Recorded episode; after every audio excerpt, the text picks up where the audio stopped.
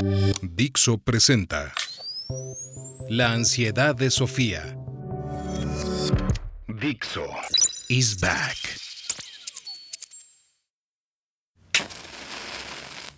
Hola, soy Sofía. En griego, eso quiere decir la que tiene conocimiento, sabiduría. Soy muy curiosa y me gusta jugar con fuego. Así ilumino las tinieblas y a veces las incendio. Si eres como yo, o sea, si amas, si odias, si entiendes, si piensas con palabras, si sueñas con los ojos abiertos, si puedes hacer cosas para llegar a donde no llegarían tus ojos o tus manos, si podemos observar el mar y la tierra y los cielos con la frente despejada y la mirada atenta, y hacernos preguntas y ansiar las respuestas en nuestra eterna búsqueda de la verdad y el sentido, entonces nos concederemos el beneficio de la duda y nos llamaremos sapiens. Eso es latín de ese antiguo. Quiere decir quien sabe, quien entiende. Y para saber hay que tener curiosidad, hay que preguntar. O al menos hacerse preguntas. ¿Acaso tú nunca te hiciste las grandes preguntas? Ya sabes, tipo, ¿de dónde venimos? ¿A dónde vamos? ¿Quiénes somos? ¿O qué somos? ¿Para qué estamos? ¿Qué pintamos aquí? Si es que pintamos algo. ¿Hay algo allá afuera o acá adentro para mí, para ti, para nosotros? ¿Estamos solos o hay alguien más? De todas esas cosas y más trata este podcast.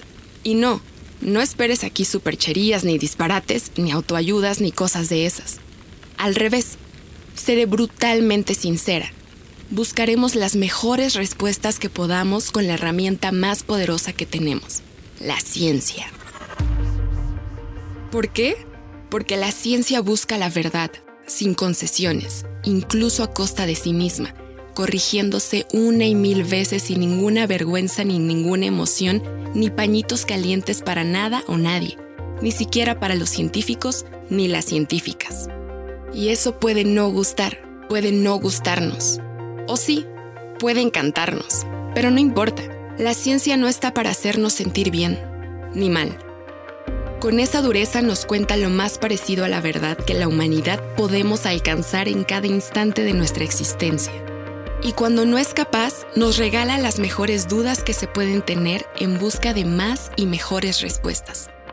Así vamos aprendiendo cada vez más del universo, de la vida y de nuestro propio ser. Así creamos cosas cada vez mejores o peores, según lo que hagamos con ellas.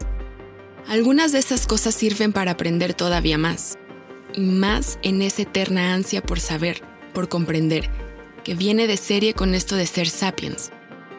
Esa es la ansiedad más profunda de Sofía, de mí, la que nos sacó de las junglas y las cavernas y nos llevará a las estrellas o a nuestra propia extinción. En esta temporada vamos a empezar por la última de esas grandes preguntas. ¿Estamos solos?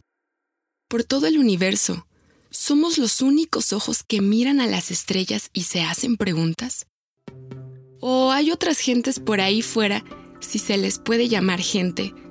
Y si las hay, ¿son amigos, enemigos o si nos conocieran nos ignorarían? ¿Hay algún modo de contactar? ¿Conviene contactar? La respuesta sencilla es, no lo sabemos, todavía. Mucho más allá de las historias de invasiones y ovnis y esos rollos, hay una ciencia que se lo pregunta en serio y a fondo. Es la exobiología, una rama o especialidad de la astrobiología. Y, como su nombre ya nos va diciendo, la astrobiología es hija de la astronomía y la biología porque estudia toda la vida en su conjunto, en su contexto. Digamos, holístico o integral, tanto terrestre como cósmico. ¿Y por qué he elegido la última pregunta para empezar? Bueno, pues en parte porque interesa. ¿Quién no se lo ha preguntado alguna vez, eh? Hay que ser muy primario para oír hablar de extraterrestres así con fundamento y no encender la oreja como mínimo. Yo al menos sería incapaz. Pero no solo es eso es que la exobiología me da pie para contarte cosas súper interesantes sobre todas las ciencias. Es una combinación curiosa no solo de astronomía y biología, como te dije, sino también de física, química, geología ecología, ciencias planetarias, telecomunicaciones, lingüística y mil más, incluso economía y psicología. Porque hay que juntar casi todo lo que sabemos ya no solo para conseguir respuestas, sino hasta para plantear bien las preguntas. Y las tres primeras preguntas son, ¿qué es la vida? ¿Qué es la inteligencia? ¿Y hace falta vida en cualquiera de los sentidos que podemos imaginar ahora mismo para que haya inteligencia? Muy antiguamente enseñaban en las escuelas que la vida es aquello que nace, crece, se reproduce y muere. Ahora ya hace mucho que conocemos cosas vivas que no nacen exactamente, no crecen o envejecen exactamente y tampoco mueren exactamente por sí solas. Se llama inmortalidad biológica. Y no es tan extraordinario como igual te imaginas. Ocurre con ciertas bacterias, levaduras, algunas medusas y hasta en las hidras. Y no me refiero a las mitológicas ni a la de los Avengers. Hablo de las de verdad, esos depredadores chiquitines de agua dulce cargados con neurotoxinas paralizantes y otros prodigios muy naturales y muy letales. Y sí, si las cortas en trocitos, no solo no se mueren, sino que cada trocito regenera una hidra nueva, mucho mejor que la hidra de Lerna, la mitológica, a la que bastaba con cortarle todas las cabezas para matarla. O sea, que de esa definición antigua de vida solo nos queda una cosa, la reproducción. Al menos en este planeta, todo lo que está vivo se reproduce. Es uno de los dos signos más básicos de la vida tal como la conocemos. Estamos cableados desde cero para reproducirnos y en los seres que tenemos sexo para tenerlo tan pronto como sirva para algo. Mamá naturaleza manda. La otra característica es que somos sistemas abiertos que necesitan energía para funcionar mediante un proceso que se llama metabolismo. Y para eso nos hace falta homeostasis, o sea, alguna clase de mecanismo que separe el exterior del interior.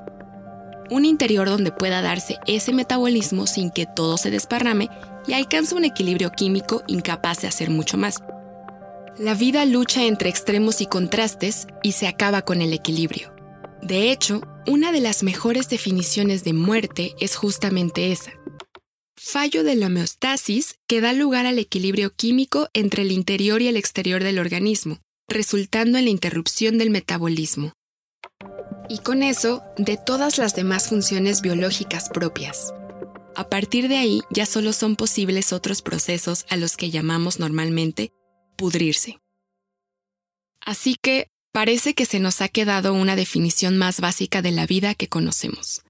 Cualquier cosa que tenga un interior y un exterior e intercambie energía con el exterior para mantener un metabolismo interior y reproducirse. Atrás quedó eso del nacimiento, el crecimiento, el envejecimiento y la muerte. Y atrás quedaron también un montón de exigencias que antiguamente se consideraban imprescindibles para sustentar vida, acabamos de reducirlas a un entorno que permita el desarrollo de alguna especie de cápsula, como una célula, por ejemplo, donde pueda darse un metabolismo interno y algún proceso de réplica para reproducirse. Como de costumbre, el genial Carl Sagan lo cuenta mucho mejor. El chauvinista extremo dice, si mi abuela estuviera incómoda en ese ambiente, entonces la vida es imposible ahí. Uno se encuentra con eso a menudo. La conocida expresión, la vida tal y como la conocemos, se basa exactamente en esa idea. Pero hay muchos microorganismos exóticos en la Tierra a los que les va bien en soluciones calientes de ácido sulfúrico concentrado y otras muchas cosas. Si no has oído hablar de ellos, te crees que nadie podría vivir en semejante entorno pero hay bichos que lo adoran. Creo que una de las grandes delicias de la exobiología es que nos obliga a enfrentarnos al provincianismo en nuestras suposiciones biológicas. Toda la vida en la Tierra es esencialmente la misma. Químicamente, somos idénticos a las bacterias o las begonias. Creo que es ahí donde estará la realidad en la búsqueda de inteligencias extraterrestres. no se va a ajustar a nuestras fantasías y no se va a ajustar a nuestro chauvinismo. Sagan ya nos introduce varios conceptos importantes aquí. Bueno, primero veamos qué es eso de los chauvinismos, porque lo vamos a necesitar más adelante. Chauvinismo, antes dicho chauvinismo, hace referencia a un imaginario Nicolas Chauvin, que personifica el patriotismo exagerado y fuera de lugar. Acorde al mito de Nicolas Chauvin, solo lo francés era bueno y todo lo demás malo, o sospechoso en el mejor de los casos. La propia literatura francesa lo representa como un personaje patético, a veces entrañable pero definitivamente ridículo y ocasionalmente peligroso, por xenófobo y belicista.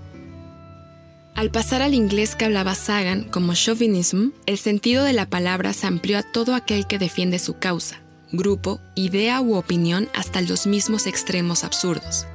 Allí, por ejemplo, nuestro tradicional machismo se dice male chauvinism, chauvinismo masculino, y entre científicos también hay chauvinismos de estos.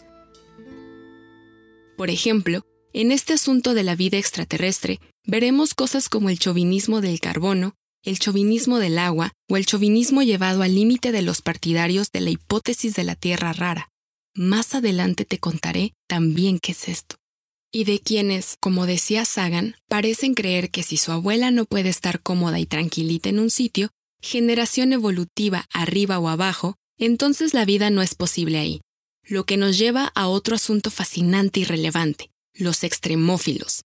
Esos bichos capaces de medrar en soluciones calientes de ácido sulfúrico concentrado y otras muchas cosas.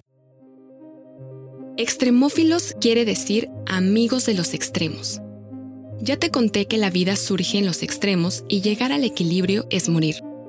Los extremófilos no solo surgen, sino que buscan y se regodean en algunos de los ambientes más hostiles que hay en este mundo. Me fascinan no solo por sus hazañas, sino porque demuestran que la vida, incluso la vida terrestre, sin considerar otras posibilidades, no solo puede darse en lugares donde mi abuelita estaría muy incómoda, sino que además los prefiere a veces. Déjame que te presente a mi favorito, el osito de agua. Los científicos los llaman tardígrados, pero a mí, obvio, me gusta más osito de agua. El osito de agua no es ninguno de esos microorganismos misteriosos en los bordes de la vida, poliextremófilos radicales como ciertas bacterias y arqueas a las que les habría ido bien en Chernóbil. Dentro del accidente nuclear de Chernóbil. Quiero decir, mientras el reactor estallaba e inmensas dosis de radiactividad lo barrían todo entre chorros de agua hirviendo a alta presión, venenos extraños y tal. ¿Qué va? El osito de agua es un animal como tú y como yo. Uno de los nuestros. Seres pluricelulares, eucariotas autónomos, sexuados, con ADN nuclear y mitocondrial más un sistema nervioso propiamente dicho. Boquita para comer, ano para hacer popó y patitas para moverse. Aunque la mayoría son microscópicos, los más grandes miden medio milímetro y pueden verse a simple vista.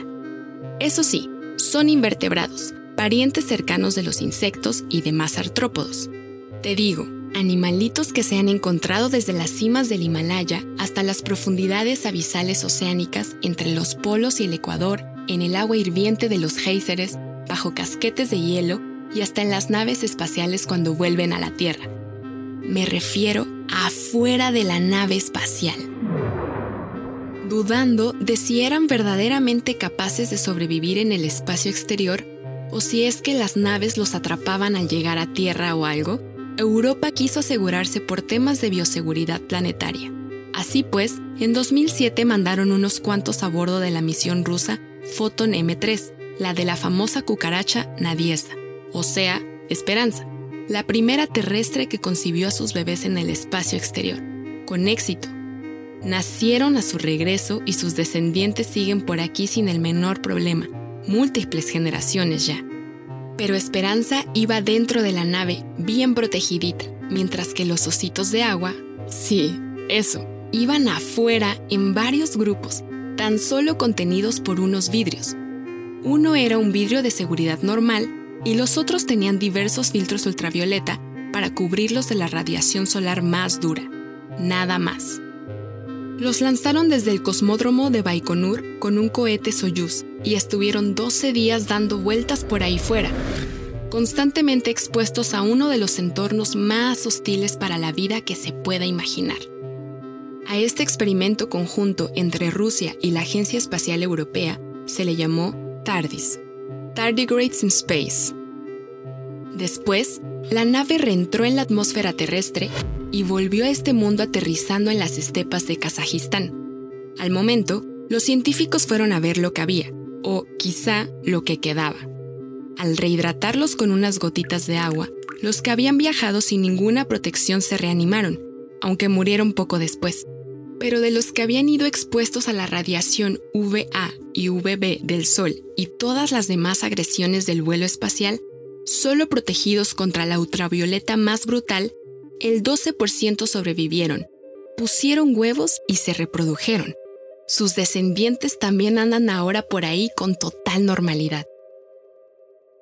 Es ah, difícil de explicar la capacidad de supervivencia que eso supone, ya no para un microorganismo de esos extraños, sino para un animal que apenas está a unos pasos evolutivos de ti y de mí.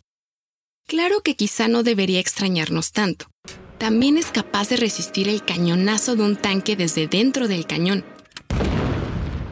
O sea, a unas 6.000 atmósferas de presión, o de soportar dosis de radiactividad cientos de veces superiores a las necesarias para freírnos a ti y a mí. Han sobrevivido a todas las cinco grandes extinciones que ha habido desde que rondan por este planeta, hace unos 500 millones de años o así. ¿Sabes lo más divertido? El osito de agua ni siquiera es realmente un extremófilo. No evolucionó, no está adaptado para vivir de normal en esas condiciones como los extremófilos auténticos. No le gustan, ¿Qué es lo que quiere decir eso de filo. Los suyos son los charquitos, las lagunas y los musgos, líquenes y helechos de las latitudes intermedias, ni muy frías ni muy calientes. O tu ropa interior, siempre algo húmeda y agradablemente tibia. Lo único de especial con este Chuck Norris de nosotros los animales es que puede resistir todo eso y más.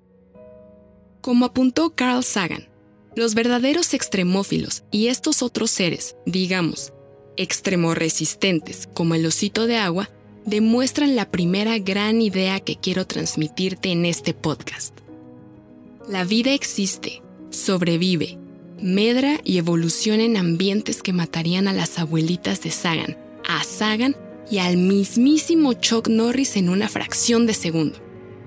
No necesita una amable Tierra 2, Incluso la propia vida terrestre basada en el agua, el carbono y el ADN, ARN, aguanta condiciones muy en los límites de la habitabilidad planetaria que conocemos, y a veces totalmente fuera de esos límites, mediante una multitud de mecanismos de autoprotección, igual que esos ositos de agua que viajaron al espacio exterior, o los que se han llevado en laboratorios a las cercanías del cero absoluto y luego revivido otra vez. ¿Te das cuenta de las posibilidades que abre esta simple idea? Bueno, pues déjame que te cuente yo una e introducimos otro concepto súper importante. La existencia de extremófilos y extremorresistentes en nuestra propia Tierra, sin ir más lejos, modifican sustancialmente los límites de la habitabilidad en todas partes. Si puede ser aquí, ¿por qué no podría hacerlo también en cualquier otro lugar que reúna unas condiciones mínimas? ¿Acaso en otro mundo, con un entorno muy distinto al terrestre, la vida, una vez aparecida, no evolucionará para adaptarse a las condiciones de allí igual que evolucionó y evoluciona para adaptarse a las condiciones de aquí? ¿Por qué no? Esto nos lleva a otro asunto de mucha injundia. ¿Cuáles son esas condiciones mínimas para la vida? Y, por cierto, ¿es la vida esa increíble carambola cósmica mil bandas que muchos creen? ¿O es en realidad una forma común de autoorganización de la materia que está ahí acechando a la espera de que se den las condiciones mínimas en cuestión, un poco como los cristales? Bueno, pues, de nuevo, la única respuesta honesta a esto es una que oiremos mucho en este podcast. No lo sabemos, todavía. Pero sí sabemos lo bastante para empezar a hacernos una idea, o eso que llaman conjeturas bien informadas. Veamos. Lo primero, vamos a pasar de las especulaciones más extremas. Ojo aquí, que no por extremas son imposibles. Científicos perfectamente serios con datos perfectamente sólidos las han postulado de maneras perfectamente razonables. Eso incluye posibilidades como formas de vida muy básicas o incluso redefiniendo qué es la vida, en pleno espacio exterior o en determinadas regiones alrededor de ciertas estrellas, sin necesidad de planetas ni nada. Pero, justo por ser tan especulativas, las dejaremos de lado en este podcast. Aquí queremos ciencia más dura, más con los pies en la Tierra, o en alguna luna, al menos. Empecemos por ahí. Diríase que cualquier forma de vida remotamente parecida a la que conocemos exige un sistema solar con su estrella, o estrellas, sus planetas, o planeta, y quizá lunas orbitando esos planetas, o no. Quizá porque no conocemos otra cosa, o porque son un buen lugar para que se acumulen y combinen muchos tipos de materia. Las regiones más o menos superficiales de esos planetas o lunas parecen un buen sitio para mirar. Puede que por ridícula falta de imaginación ceñiremos ese fenómeno, vida, a algo parecido a la vida tal y como la conocemos, sobre la que nos previno Sagan, por lo menos a lo más elemental asumiremos que toda vida es el resultado de un conjunto de procesos químicos que acaban conformando un sistema de reacciones complejas a las que llamamos bioquímica. Y con eso conducen a lo que dijimos antes, una homeostasis, un metabolismo que permite intercambiar energía con el exterior y alguna forma de reproducción. Si recuerdas, esa es nuestra definición mínima de vida, o sea, de las cosas que son bio algo Ok, pues ya tenemos algo con lo que empezar a trabajar como si fuéramos astrobiólogos o exobiólogos amateur. Veamos. Sabemos que los elementos más comunes del universo, o al menos de nuestra galaxia, son, por este orden, el hidrógeno, el helio, el oxígeno, el carbono, el neón, el hierro y el nitrógeno. Pero el helio y el neón son gases nobles, esos tan especialitos que no les gusta relacionarse con nadie ni combinarse con nada, Así pues, nosotros tampoco queremos saber nada de ellos, y los apartamos porque no hacen nada. Eso nos deja con los cinco elementos más abundantes y químicamente reactivos. Hidrógeno, oxígeno, carbono, hierro y nitrógeno. ¿Qué tal que tres casualidades más casuales nos salen por aquí? No una ni dos, ¿eh? Tres. Como sé que te acuerdas, el agua es H2O, o sea, que está compuesta por dos átomos de hidrógeno y uno de oxígeno, o sea, los dos elementos reactivos más comunes del universo. ¿Será por eso que hay agua por todas partes, hasta donde llegan a ver nuestros telescopios y espectrómetros? Espera, que tengo más. Resulta que entre el 97 y el 99% de nuestros cuerpos y de todos los demás vivientes de este mundo están compuestos por hidrógeno, oxígeno, carbono y nitrógeno. Tanto es así que se dice chon para abreviarlo y acordarnos. Es decir, cuatro de los cinco elementos reactivos más comunes del universo. Nos falta el hierro, que aunque tiene importantes funciones biológicas, no es tan abundante en nuestro sistema solar en particular. Oye, ¿y si revisamos las cinco bases fundamentales del ADN y el ARN, o sea, la adenina, la citosina, la guanina, la timina y el uracilo, todas son también puras combinaciones de carbono, hidrógeno, oxígeno y nitrógeno. Chon total. Y esto vale para todos y todas, ¿eh? Que, como nos dijo antes Carl Sagan, somos químicamente idénticos a las bacterias o a las begonias. A ver, a ver, espera. Pensemos esto un momento. O sea, si esa vida tal como la conocemos basada en el agua, el carbono y el ADN, ARN, está casi totalmente compuesta por los elementos reactivos más comunes del universo, ¿no habrá que pensar esto al revés? Quiero decir, ¿no será que la vida tal como la conocemos es como la conocemos porque utiliza los elementos reactivos más abundantes que existen? Y entonces, esa increíble carambola ya no sería ni tan increíble ni tan rara, sobre todo si cuenta con millones y más millones de años para jugar a las combinaciones millones de veces por segundo hasta surgir? Un momento. Ahí ya estamos especulando un poquito demasiado, aún. Pero antes de acabar por hoy, consideremos otro hecho. Resulta que todas esas reacciones químicas tan complicadas que acaban siendo bioquímicas se dan mucho mejor cuando hay dos cosas presentes.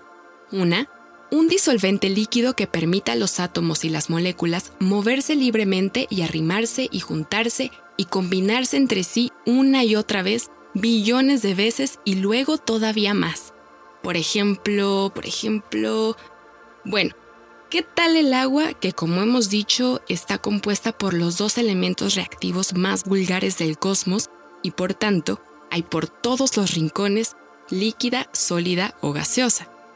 Y luego, además, muchas reacciones químicas del carbono, el oxígeno, el nitrógeno y el hidrógeno se dan mejor a temperaturas moderadas, más o menos por donde el agua se mantiene líquida o así, ni tan frío que no puedan moverse ni hacer nada, ni tan caliente que se desestabilicen enseguida.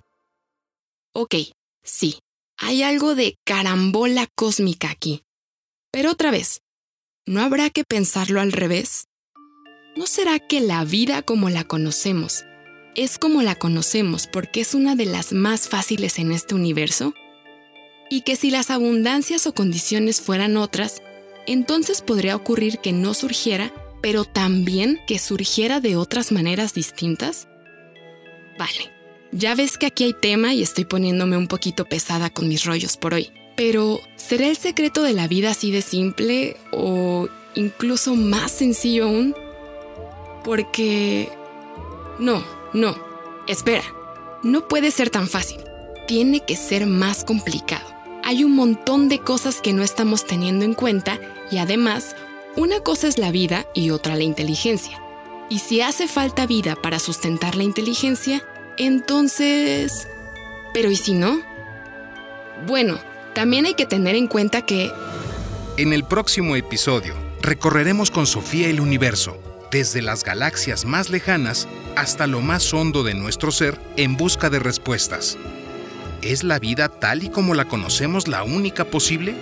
¿Tiene que estar necesariamente basada en el agua y los chon? ¿Existen otras opciones? ¿Dónde? Todo esto y más en el próximo episodio de La ansiedad de Sofía. Dixo is back.